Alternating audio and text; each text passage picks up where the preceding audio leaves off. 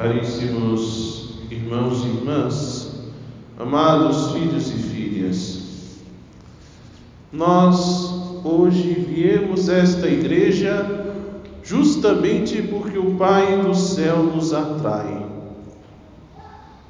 Estamos aqui porque estamos com fome, uma fome de Deus, uma fome de céu, uma fome de infinito uma fome de felicidade, uma fome de sentido, uma fome de amor, uma fome de paz. E porque fomos atraídos, hoje o Senhor nos quer ensinar, nos quer instruir sobre o grandioso mistério de um Deus que se faz alimento para saciar a fome de sua criatura muito amada. Daquela criatura que Deus quis não somente para ser sua criatura, mas chamada a ser um filho muito amado, filho adotivo, mas divinizado, partilhando da vida divina, da vida de Deus por meio da graça santificante. O pão da vida é o pão que veio do céu. É Jesus Cristo que nos amou e se entregou a si mesmo a Deus por nós em oblação e sacrifício de suave odor. Como vimos na segunda leitura, esse é o nosso pão, o pão da imortalidade, o pão da eternidade Jesus Cristo nos ensina no Evangelho que o pão que eu darei é a minha carne dada para a vida do mundo. Não se trata de um mero simbolismo ou jogo de palavras.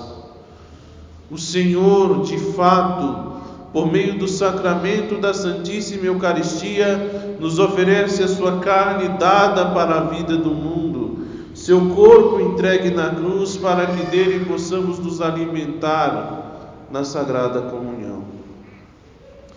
Assim como o pão e a água oferecidos com insistência ao profeta Elias debaixo do junípero lhe sustentam as forças, lhe sustentaram as forças para a longa caminhada de 40 dias e 40 noites até chegar ao Horebe, assim do mesmo modo, na Eucaristia, Jesus nos é oferecido como viático, como alimento daquele que caminha, o alimento do peregrino, daquele que trilha o mais ou menos longo caminho dessa vida rumo ao seu ponto de chegada definitivo, que é o céu. Por isso, a cada domingo, ou melhor, a cada dia, a Santa Missa é celebrada e o corpo de Cristo, sua carne e seu sangue são servidas sobre o altar para todos os que dele têm fome e, estando em estado de graça, se encontram verdadeiramente preparados para recebê-lo. Meus irmãos, a liturgia deste domingo é um chamado a valorizar este grande dom que é a Eucaristia. A Eucaristia é o grande presente de Deus para nós, o maior de todos, sem dúvida. Que grande privilégio não é para nós podermos hoje nos aproximar do altar do Altíssimo Deus e receber em comunhão a hóstia consagrada, o Santíssimo Corpo de nosso Senhor Jesus Cristo se todos soubessem o que de fato acontece neste altar, cada vez que o sacerdote aqui sobe e tendo diante de si a hóstia magna de pão ázimo e o trigo e o, o pão, a, a hóstia magna de, de pão ázimo de trigo e o cálice com vinho e água, cada vez que o sacerdote, tendo em suas mãos o pão e o vinho, pronuncia as sacratíssimas palavras de Jesus Cristo. Tomai todos e comei, isto é o meu corpo que será entregue por vós. Tomai todos e bebei, este é o cálice do meu sangue, o sangue da nova e eterna aliança, que será derramado por vós e por muitos para a remissão dos pecados. Fazei isto em memória de mim. É uma imensa pena, é um motivo de grande lamentação que tal mistério não só não seja conhecido por todos, mas que muitas vezes, infelizmente, não é tido em suficiente consideração por aqueles que o conhecem. Quantas missas mal vividas, quantas comunhões sacrílegas, recebidas por almas que não estavam devidamente preparadas ou que não estão em estado de graça Quantas missas trocadas por outros lazeres e ocupações? Quantas vezes a preguiça não foi maior que o nosso amor à Eucaristia? Pois bem, hoje queremos nessa missa reafirmar a nossa fé na presença real de Cristo na Eucaristia, reafirmar a nossa fé na transubstanciação e no caráter sacrificial da Santa Missa. Nós cremos na Santa Missa e somos chamados não só a ir à missa, como quem vai a um compromisso qualquer, mas a vivermos a Santa Missa, preparando-nos bem para ela, procurando participar sempre ativamente da missa, não só de corpo presente, mas de, com a mente, o corpo e o coração.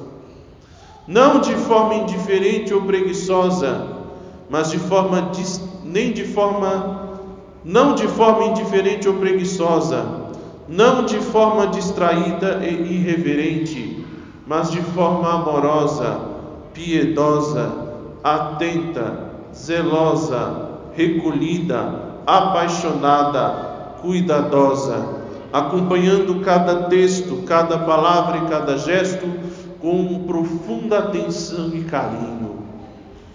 Unir o nosso coração ao coração de Jesus, que se deixa traspassar por amor, unindo nossas intenções e sentimentos aos de nosso Senhor. E por fim, comungar com fervor e devoção, piedade e amor, e sempre em estado de graça. E depois de comungar, aproveitar o tempo da comunhão para um diálogo pessoal com o Senhor que recebemos, adorá-lo, falar-lhe, agradecer-lhe por todos os, dons que recebemos e pedir-lhe as graças de que necessitamos. Para comungar sempre em estado de graça, é preciso confessar-se com frequência e sempre fazendo uma confissão bem feita. E o que é uma confissão bem feita? É uma confissão com um bom exame de consciência, com um firme propósito de mudança de vida ou de emenda, o sincero arrependimento de todos os pecados, um arrependimento por amor a Deus a confissão íntegra de cada pecado segundo o número, ou seja, quantas vezes, e a espécie de cada pecado. E por fim, o cumprimento fiel da penitência imposta pelo confessor. Meus irmãos, quantos benefícios para a alma não traz uma comunhão recebida piedosa e dignamente?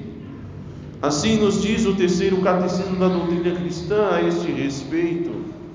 A comunhão bem feita aumenta a graça santificante, perdoa os pecados veniais, preserva dos mortais e é penhor de vida eterna. Nosso caminho de santificação, nossa luta contra o pecado, nossa luta contra os nossos maus desejos, a luta contra as nossas más inclinações. Para sermos bem-sucedidos, esta luta necessita da Santíssima Eucaristia. Nós necessitamos da Santíssima Eucaristia para vencer. Alimentados pelo corpo e o sangue de Cristo, seremos fortes o suficiente para combatermos em nós aquelas más obras de que fala a segunda leitura. Toda amargura, irritação, cólera, gritaria, injúrias, tudo isso deve desaparecer do meio de vós, como toda espécie de maldade. Fortalecidos pela Eucaristia, conseguiremos ser bons uns para com os outros, compassivos, misericordiosos e verdadeiros imitadores de Deus como filhos que Ele ama. Meus irmãos e minhas irmãs, não caiamos na murmuração, não caiamos na incredulidade, não caiamos na acomodação, não nos acostumemos com a Eucaristia, mas como São Tomé, manifestemos a nossa fé em nosso Senhor Jesus Cristo, sacramentado, dizendo com o mesmo apóstolo diante do ressuscitado, com uma profunda exclamação de adoração e admiração: Meu Senhor e meu Deus. Quando digo que não devemos nos acostumar, é para que nós não banalizemos esse mistério para que não se torne uma coisa corriqueira, comum e ordinária, mas seja sempre encarada como o que de fato é um grandioso milagre que Deus permite que aconteça em nosso meio. Cristo sobre o altar e no sacrário merece todo o nosso amor e admiração, mas, sobretudo, Jesus Cristo merece um coração puro onde possa habitar no momento em que comungarmos.